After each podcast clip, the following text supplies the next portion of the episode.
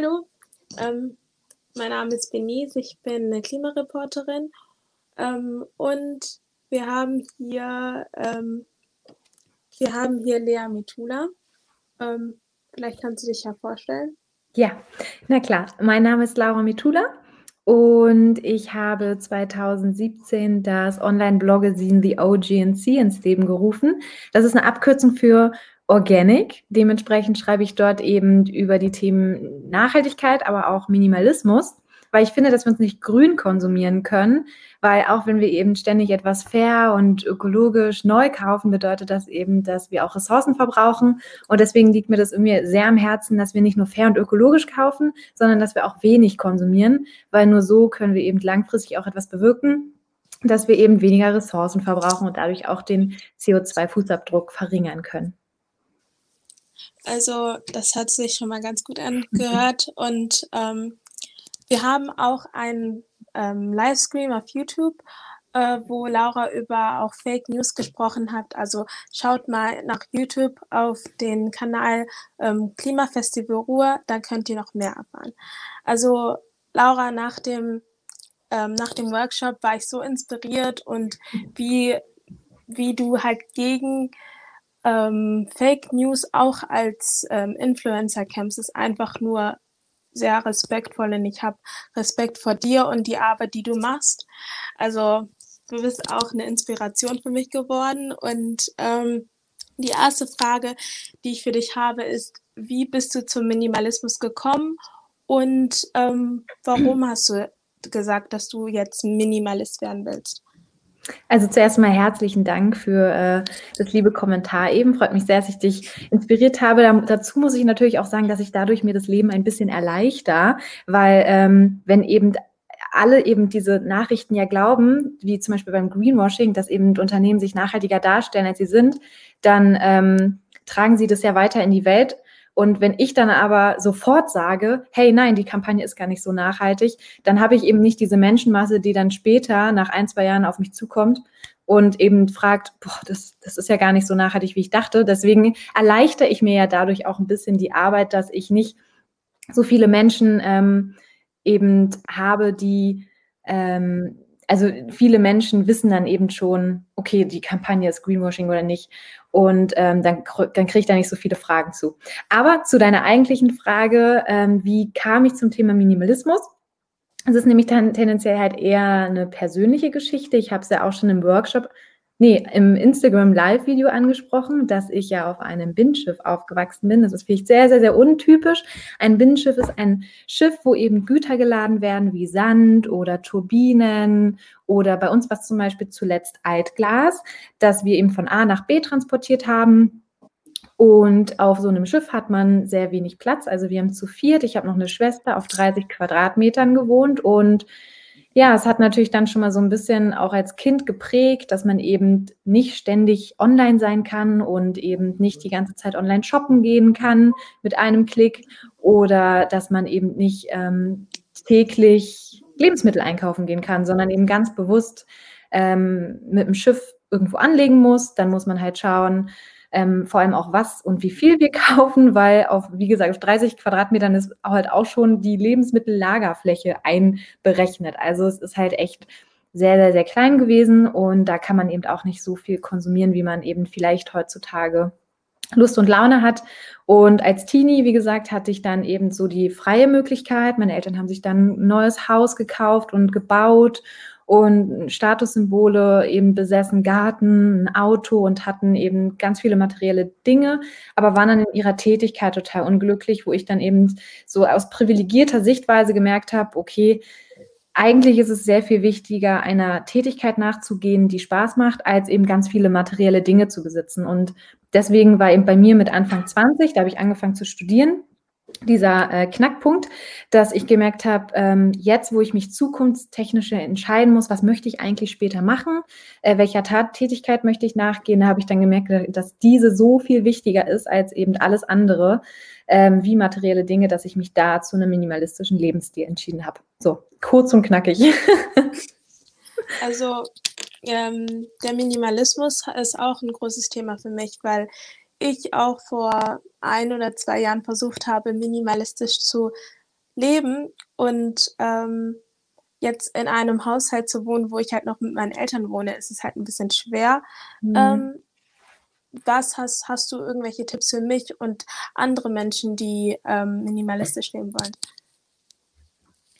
Ja, es ist natürlich nochmal eine andere Sache, wenn du bei deinen Eltern wohnst, weil, ah, schwierig. Ähm, ich persönlich habe ja auch dann angefangen, als ich ähm, im Studentenwohnheim gewohnt habe, also weg von meinen Eltern war.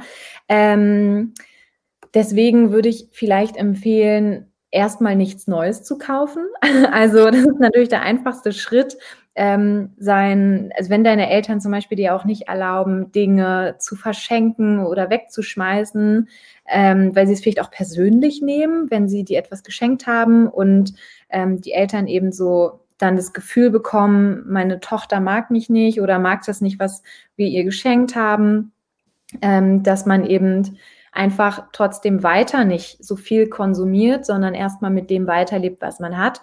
Oder ich habe es auch schon im ähm, Instagram Live-Video mhm. angesprochen, dass man ähm, so ein bisschen auf Probe minimalistisch lebt. Also du kannst ja zum Beispiel dir für zehn Tage zwei, zehn Kleidungsstücke raussuchen und der Rest hängt ja trotzdem in deinem Kleiderschrank und kannst dir so diese kleinen eigenen Challenges auferlegen und lebst dann erstmal, wie gesagt, mit zehn Kleidungsstücken an zehn Tagen. Und das hat bei mir in meinem Kopf total viel getan, weil man sucht sich automatisch Kleidungsstücke zum Beispiel raus, die du halt sehr gerne trägst, aber du achtest auch ganz stark darauf, dass eben die Kleidungsstücke sich ja alle perfekt untereinander kombinieren lassen, weil es macht natürlich keinen Sinn, also macht, wenn du Lust und Laune hast, macht es schon Sinn, Kleidungsstücke auszusuchen, ja. die dann total bunt und äh, vielleicht in meinen Augen unpassend aussehen, aber ähm, wie gesagt, ähm, orientiere dich da an deinen Stil und ich möchte da auch niemandem was vorschreiben. Ich bin halt der extrem langweilige Typ. Ich habe eigentlich nur schwarz-weiß und grau, grau im Kleiderschrank, ein bisschen grün.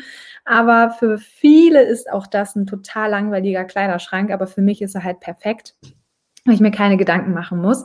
Und sowas zum Beispiel kannst du ja schon bei deinen Eltern noch umsetzen. Ähm, ansonsten insbesondere wenn du ja ähm, noch minderjährig bist und noch keinen Führerschein hast, kannst du ja auch minimal in, in anderen Sachen leben. Also du kannst ja zum Beispiel dir auch die Challenge auferlegen, dass du nicht mit den Öffis fährst, also mit dem öffentlichen Nahverkehr, sondern du fährst jetzt nur noch mit dem Fahrrad. Und ähm, bist damit ja auch nochmal nachhaltiger unterwegs und schaffst dir so ein bisschen, also bei mir hat das nämlich auch nochmal, anfangs war das so eine ich, gehe jetzt total steil auf mein Fahrrad, aber es war auch eine Umstellungssache, dass man ist Dinge gewohnt, so wie zum Beispiel ich es total stark gewohnt war, jeden Tag ähm, hier mit der BVG, also mit den öffentlichen, äh, mit den, ja, was sind das?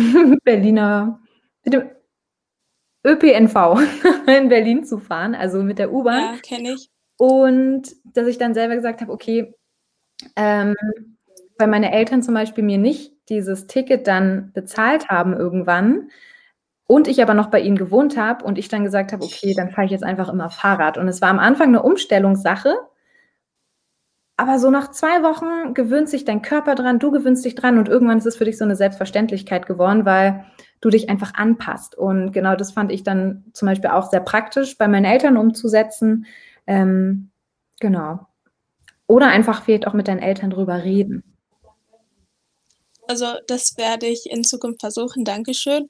Und du hast ja erwähnt, dass du ähm, dann als Teenie auch mit dem Fahrrad zur Schule gefahren bist oder auch von A nach B. Ähm, und Minimalismus hat ja auch was mit Nachhaltigkeit zu tun. Wie wichtig ist Nachhaltigkeit für dich in dieser Zeit, in der wir leben?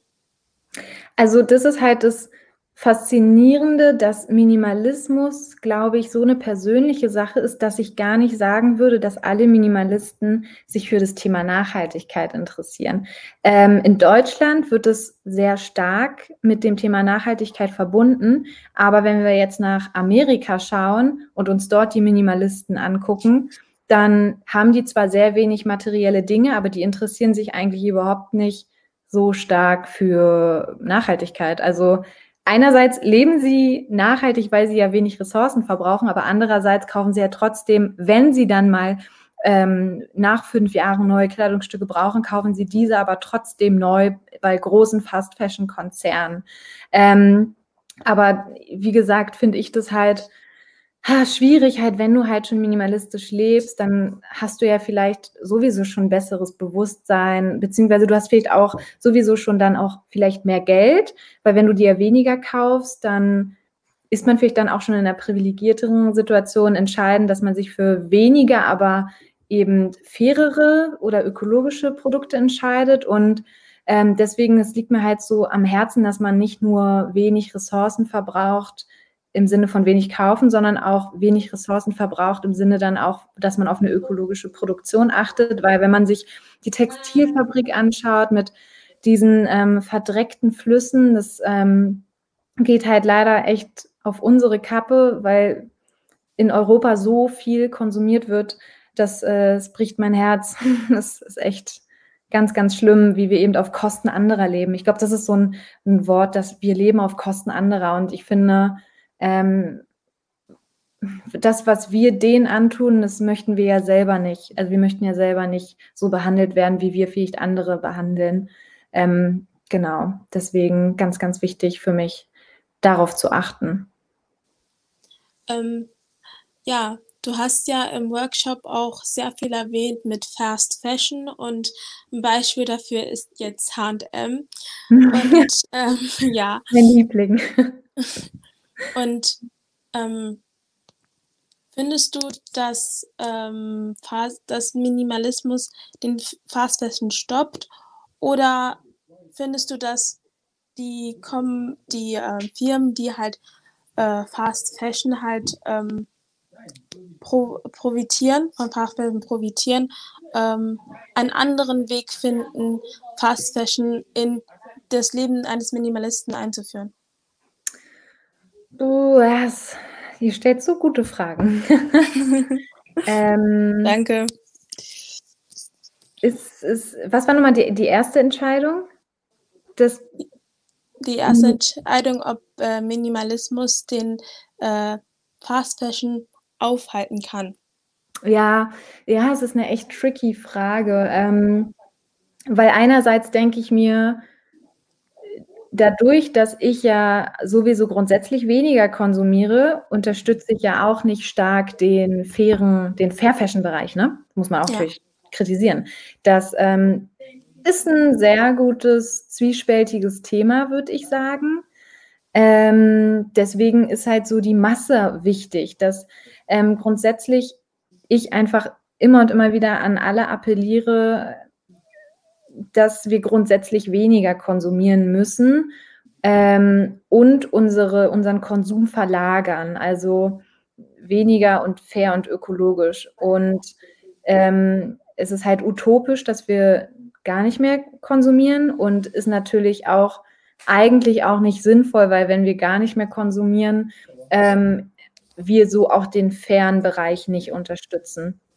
Weil letztendlich ist es auch so, dass die Menschen, die eben nicht über das Thema Bescheid wissen, ja trotzdem weiterhin Fast Fashion konsumieren.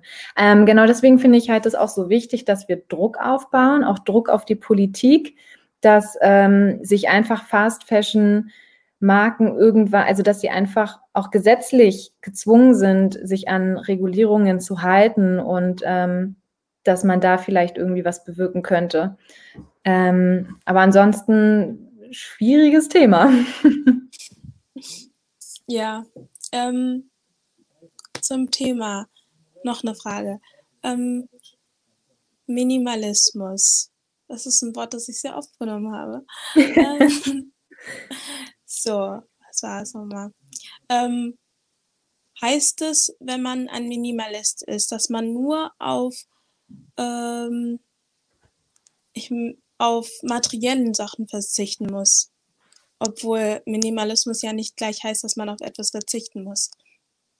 Richtig, das hast du schön gesagt. Das heißt ja nicht, dass man auch automatisch auf was verzichten muss.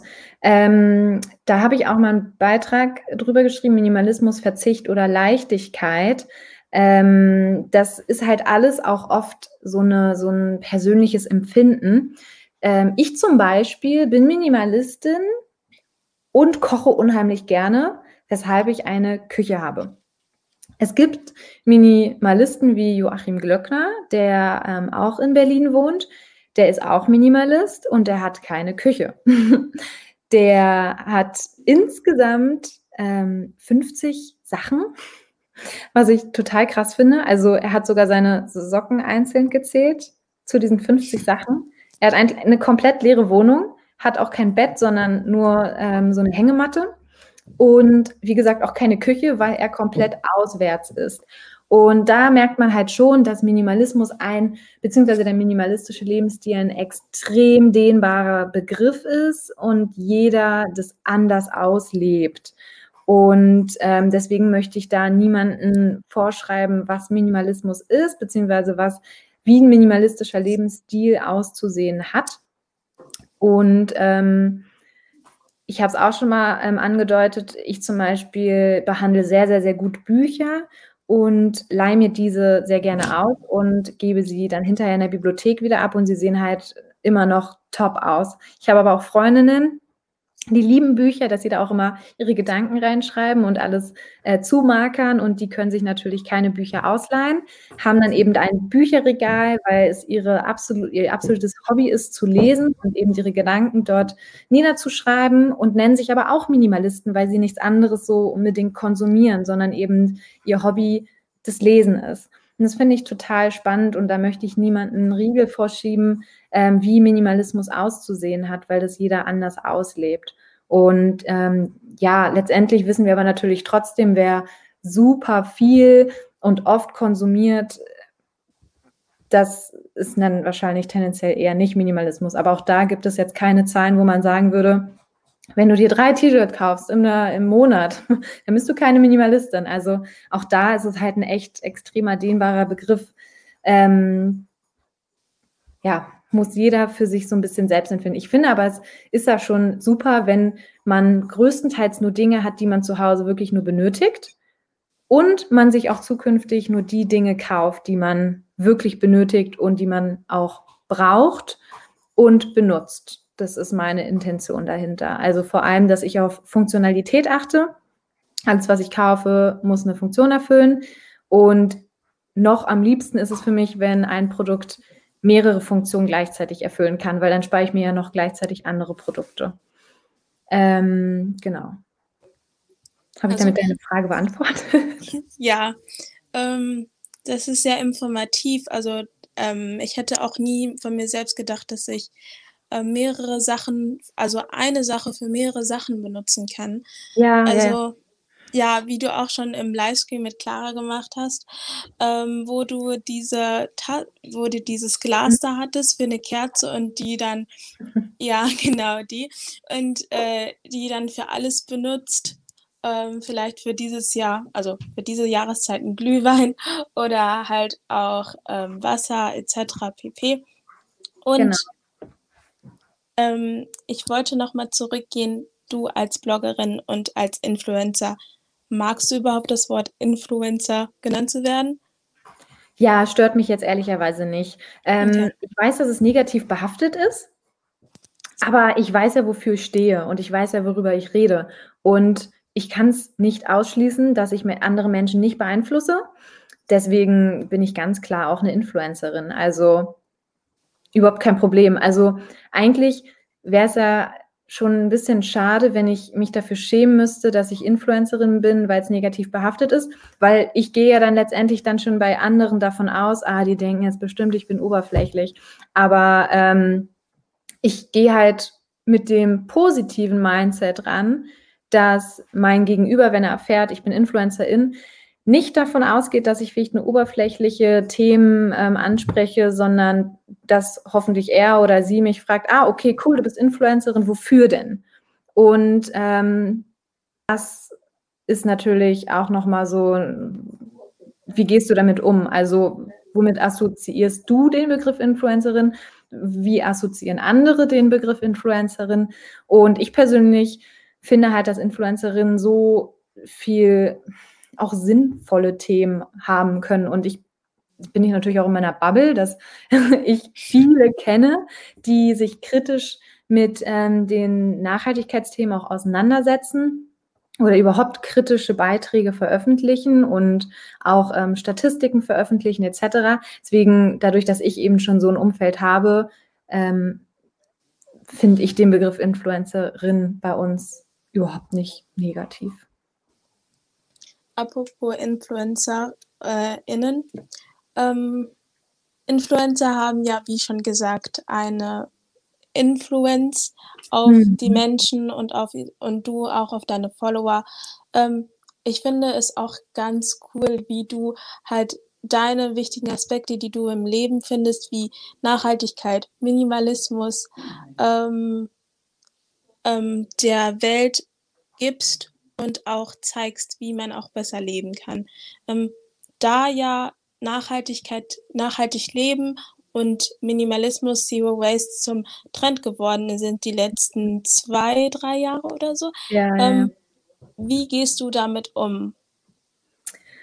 Ja, ähm, es ist definitiv ein Trendthema. Ähm, ich glaube, das Positivste, was du machen kannst, beziehungsweise das Beste, was du daraus machen kannst, ist eben diese positiven Anreize zu schaffen. Ähm, Tipps und Tricks sind toll, aber sind halt nicht toll, wenn sie keinen Spaß machen.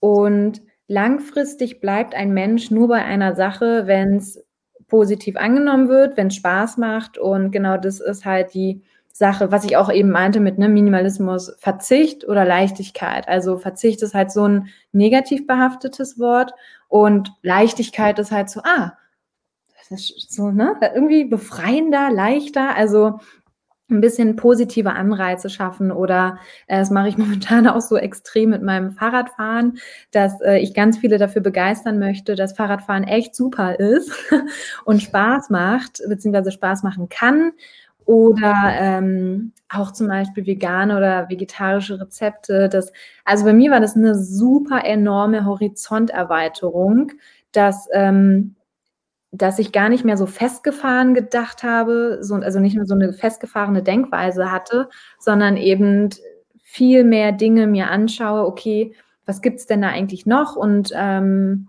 ja, wie gesagt, bei Rezepten wurde ich sehr viel kreativer als damals. Und macht mir persönlich mittlerweile auch sehr viel mehr Spaß zu kochen. Also ich finde es total cool, wie ich kreativer wurde in meiner Kochweise. Und sowas kann man ja auch zeigen und ähm, bunte, farbige, gesunde Sachen und ähm, ja, Rezepte sieht ja auch ansprechender aus und macht halt viel mehr Lust und Laune als irgendwie ähm, so ein Oller fast nicht Fast Fashion, Fast, Fast Food Burger, ähm, der, hm, naja, nicht nur, nicht nur nicht gesund ist, sondern eben auch, ähm, ja, Massentierhaltungsfleisch vielleicht dahinter steckt, was nicht so ganz schmackhaft ist. Und das gilt halt für alle Bereiche, dass man positive Anreize schaffen sollte und so ein bisschen positives Mindset. Das merkt man auch, finde ich, auf Instagram, dass sehr oft ja auch InstagrammerInnen am erfolgreichsten sind, wenn sie eine positive Ausstrahlung haben und so positive Anreize schaffen. Da bin ich vielleicht noch ein bisschen zu kritisch, weil ich mich natürlich auch nicht über jeden Klacks freue, wie beim Thema Greenwashing. Also ähm, man merkt aber schon, dass eben dieses positive Anreize schaffen auf jeden Fall etwas bringt. Aber ich würde trotzdem sagen, dass ich da nicht perfekt drinne bin, eben durch auch diese kritische Sichtweise. Aber ich finde beides wichtig. Es ist beides wichtig. Einerseits positive Anreize schaffen, aber andererseits trotzdem kritisch hinterfragend bleiben, weil wenn man nur positiv ist, dann nutzen es natürlich auch wieder gerne Unternehmen aus. Genau. Mm, zum, weiter zum Thema Influencer und Social Media.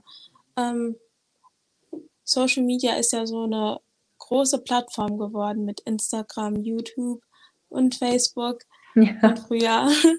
Und ähm, ähm, wie viel Einfluss hat jetzt irgend, äh, hat jetzt ähm, äh, Social Media auf dich und dein und deinen wichtigsten Aspekten in deinem Leben?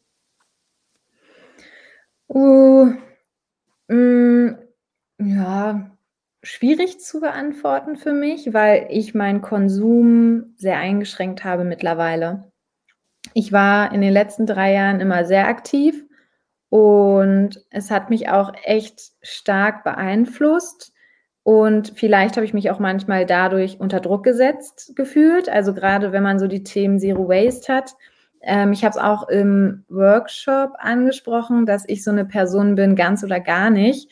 Und beim Thema Zero Waste war es dann eben so, dass ich manchmal echt ein schlechtes Gefühl hatte, wenn ich dann mal was aus Plastik gekauft habe, weil Instagram möchte das nicht sehen. Also wenn ich etwas auf Instagram poste, was aus Plastik ist, dann dauert das zwei Sekunden und dann pfeffern mir schon Leute halt rein, was ich denn da für eine Ökosünde begangen habe. Also das ist halt das Problem auf Social Media, beziehungsweise auch insbesondere auf Instagram, dass ähm, auch im Nachhaltigkeitsbereich man irgendwie nicht zeigen darf, dass man nicht perfekt ist. Also du darfst es schon zeigen, aber du musst mit echt viel negativen Feedback dann rechnen, ähm, was halt echt ein bisschen nervig ist und wo ich dann auch letztendlich ganz viele verstehen kann, dass die es nicht zeigen, was sie für eine Sünde begangen haben, weil man hat einfach keine Lust auf diese Kommentare, puh, jetzt hast du dir aber einmal was aus Plastik gekauft. Das ist ja echt uncool. Weil wenn man sich halt überlegt, wie andere so viel mehr Plastik produzieren und ich meine, man tut ja dann schon so viel. Also das ist halt das, finde ich, manchmal echt das Schwierige und das, was so ein bisschen Social Media nicht so attraktiv macht, dann man macht schon so viel, man macht so viel und dann macht man eine Sache falsch und zack, bist du der Böseste von aller, von allen Bösesten. Und das ist halt dann schon ein bisschen deprimierend auch manchmal. Ähm, an dieser Stelle auch wieder die, dieser Doku-Tipp, das Dilemma mit den sozialen Medien.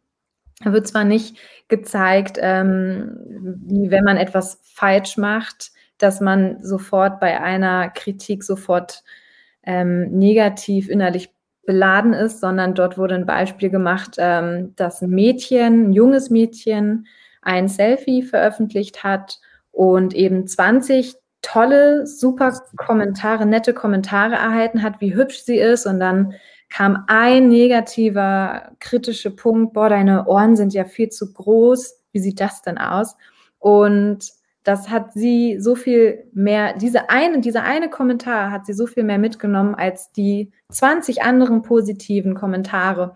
Und genau deswegen finde ich halt an dieser Stelle auch Social Media echt manchmal so ein bisschen, wie gesagt, nervig, ähm, weil es dir manchmal den, den, den, das Gefühl gibt und dich dementsprechend so beeinflusst, dass du nicht gut genug bist, dass du nicht gut genug bist in dem, was du tust, wofür du, wofür du, du stehst und man vergisst dann oft schnell, was man eigentlich schon macht.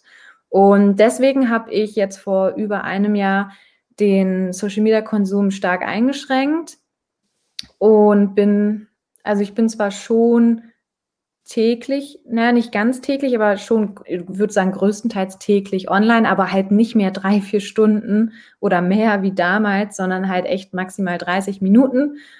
Und ähm, ja, lass mich dadurch auch weniger beeinflussen, was mir sehr, sehr, sehr viel besser gut tut. Also es tut mir gut, der Psyche gut und man äh, beschäftigt sich dann auch mit vielleicht wichtigeren Dingen, dass man eben offline ist und immer mehr draußen unternimmt und mit ganz wichtig auch mit realen Menschen diskutiert und redet und nicht nur mit äh, der Online-Welt. Also ich kann auch deinen ähm, Punkt verstehen. Wir sind ja alle auf Social Media, um was zu bewirken, um Freude zu geben für andere Menschen und eigentlich die Welt zu einem besseren Ort zu machen. Und äh, Hater, wie man die so schön sagt, gibt es ja halt immer. Ja. Und auch in der Community, in der du bist. Und ähm, ja, das ist echt schade. Und ähm, ich hätte noch eine Frage. Ähm, zu, bezogen jetzt auf uns äh, Klimareporter. Ähm, warum hast du, ähm, hast du gedacht, dass ähm, einen Workshop zu geben für uns und äh, was würdest du uns mitgeben? Also zuerst einmal, ähm, ihr seid die kommenden Generationen. Ihr seid eigentlich momentan der wichtigste Part unserer Gesellschaft, finde ich. Und genau deswegen liegt es mir am Herzen, dass ich genau euch sinnvoll schule, wie ihr Fake News enttarnt oder wie ihr Greenwashing enttarnt und wie ihr einfach auch seriös arbeiten könnt. Und dementsprechend, ich habe auch allerhöchsten Respekt, wie ihr euch in dem Alter politisch engagiert, wenn ich so überlege, was ich in eurem Alter gemacht habe. Dann denke ich mir so, krass. ähm, also echt allerhöchsten Respekt und ähm, vielleicht möchte ich auch echt einfach nur das zurückgeben, was ich in meiner Teenie-Zeit ein bisschen vermattelt habe. ähm, und eben auch so großen, wahrscheinlich sehr viel größeren Fuß gelebt habe, als dass ich es mir hätte wünschen wollen und hoffe, dass ich das echt alles ein bisschen den nächsten Generationen zurückgeben kann. Und wenn ich mal Kinder bekommen sollte, hoffe ich natürlich auch, dass sie ein bisschen, bisschen halbwegs zufrieden sind mit meiner Denkweise und äh, vieles übernehmen, nachhaltig sich engagieren oder eben agieren und ähm, sich vielleicht auch politisch einsetzen. Und genau, finde ich ganz, ganz, ganz wichtig. Und toll, dass ihr das jetzt schon so macht. Also danke, dass du mit mir ähm, das Interview geführt hast. Ähm, es war auch sehr gut mit dir ähm, privat, privat zu sprechen. Und ähm, ich gebe dir nochmal die Zeit, um deine eigenen ähm, Sachen, die du machst, nochmal zu promoten und deinen Blog und deinen Instagram-Account nochmal zu sagen? Oh, das ist ja lieb. also, wenn man sich über Zero Waste, Fair Fashion oder Naturkosmetik interessiert oder eben über andere ähm, Themen, dann kann man gerne natürlich auf dem Blog vorbeischauen, die OGNC eine Abkürzung für Organic, habe ich auch am Anfang schon gesagt. Ansonsten bin ich größtenteils auf Instagram unterwegs, auf Laura Mitula oder eben auch dem OGNC dazugehörigen Instagram-Account und das war es eigentlich schon. Also viele nehmen über E-Mail mit mir Kontakt auf und ja, das sind so die größten äh, Anlaufstellen für mich. Also alle, die jetzt gerade gucken, danke, dass ihr vorbeigeschaut habt bei unserem YouTube-Kanal Klimafestival Ruhr. Ihr könnt uns auch auf äh, Social Media folgen, wie auf Instagram auf Klimafestival Ruhr und auch dem äh, Regionalverband Ruhr und Salon 5. Danke nochmals und tschüss. Tschüss, hat mich sehr gefreut.